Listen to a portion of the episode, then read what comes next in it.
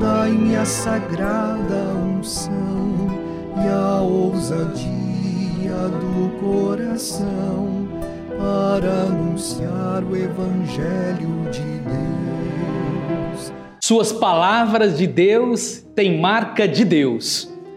A liturgia do quarto domingo do tempo comum, queridos amados irmãos, reafirma a irreversível decisão de Deus de oferecer às pessoas, em cada passo do caminho que percorre na história, a vida e a salvação. Os textos bíblicos deste domingo apresentam algumas das estratégias de que Deus se socorre para vir ao encontro das pessoas e para lhe apresentar os seus projetos de vida e libertação e salvação. Na primeira leitura do livro de Deuteronômio, propõe-nos, a partir da figura de Moisés, uma reflexão sobre a missão profética. O profeta é alguém que Deus escolhe, chama, capacita e envia para ser sua palavra viva no meio das pessoas. Através dos profetas, Deus apresenta-nos em linguagem que entendemos as suas indicações e propostas. Na segunda leitura da primeira carta de São Paulo à comunidade de Coríntios, convida os cristãos desta comunidade a repensar as suas prioridades e a não deixar que as realidades transitórias sejam impeditivas de um verdadeiro compromisso com as realidades perenes, nomeadamente o serviço de Deus e dos irmãos e irmãs.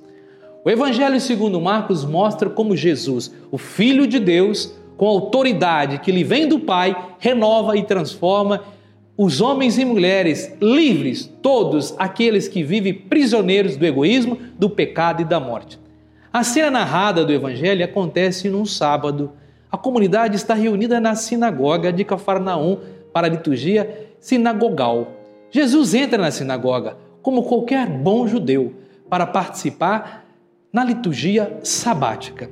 A celebração comunitária começava normalmente com a profissão de fé, de Deuteronômio capítulo 6, versículo de 4 a 9. Aqui se seguia com as orações, cântico e duas leituras. Depois vinham comentar as leituras e as bênçãos. É provável que Jesus tivesse sido convidado nesse dia para comentar as leituras. Fê-lo de uma forma original, diferente dos comentários que as pessoas estavam habituadas a ouvir aos escribas, os estudiosos das Escrituras. As pessoas ficaram maravilhadas com as palavras de Jesus porque ensinavam com autoridade. Os escribas costumavam repetir uma e outra vez as tradições rabínicas e as opiniões dos mestres do passado. Jesus é diferente. Não repete lições que aprendeu dos mestres, ele fala com autoridade. O que ele diz vem da sua experiência de Deus. É uma palavra livre, sincera, convincente, que mexe com os corações. As pessoas que o escutam percebem que as suas palavras vêm de Deus e têm a marca de Deus. A autoridade que se revela nas palavras de Jesus manifesta também em ações concretas. Na sequência das palavras ditas por Jesus e que transmitem aos ouvintes um sinal inegável da presença de Deus, aparece em cena um homem com espírito impuro. Os judeus estavam convencidos que todas as doenças eram provocadas por espíritos maus, que se apropriavam das pessoas e os tornavam prisioneiros. As pessoas afetadas por esses males deixavam de cumprir a lei e ficavam numa situação de impureza, isto é, afastada de Deus e da comunidade. Marcos no Evangelho apresenta o espírito mau que domina o homem, presente na sinagoga, a interpelar violentamente Jesus. Marcos aqui sugere que, diante da proposta libertadora que Jesus veio apresentar em nome de Deus, os espíritos maus responsáveis pelas cadeias que oprimem as pessoas ficam inquietos, pois sente que seu poder sobre a humanidade chegou ao fim.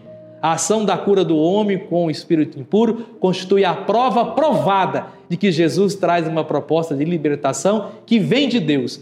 Pela ação de Jesus, Deus veio ao encontro da pessoa para salvar de tudo aquilo que a impede de ter vida e vida em plenitude. Este primeiro episódio é uma espécie de apresentação de um programa de ação. Jesus veio ao encontro das pessoas para os libertar de tudo aquilo que lhes rouba a vida. A libertação que Deus quer oferecer à humanidade está acontecendo. O reino de Deus instalou-se no mundo. Ele está no meio de nós. Jesus cumpre o projeto libertador de Deus pela sua palavra, pela sua ação, renova, transforma os homens e mulheres em pessoas livres do egoísmo, do pecado e da morte.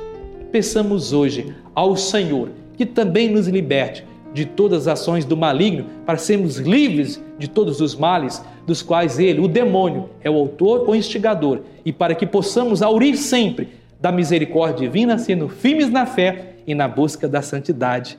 Assim seja. Convido a todos a compartilhar essa homilia com seus amigos e amigas nas redes sociais.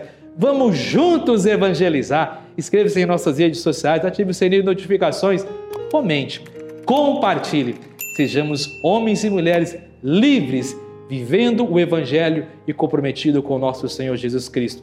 Que Deus nos proteja abençoe sempre. Ele que é Pai, Filho e Espírito Santo. Amém. Palavra da salvação.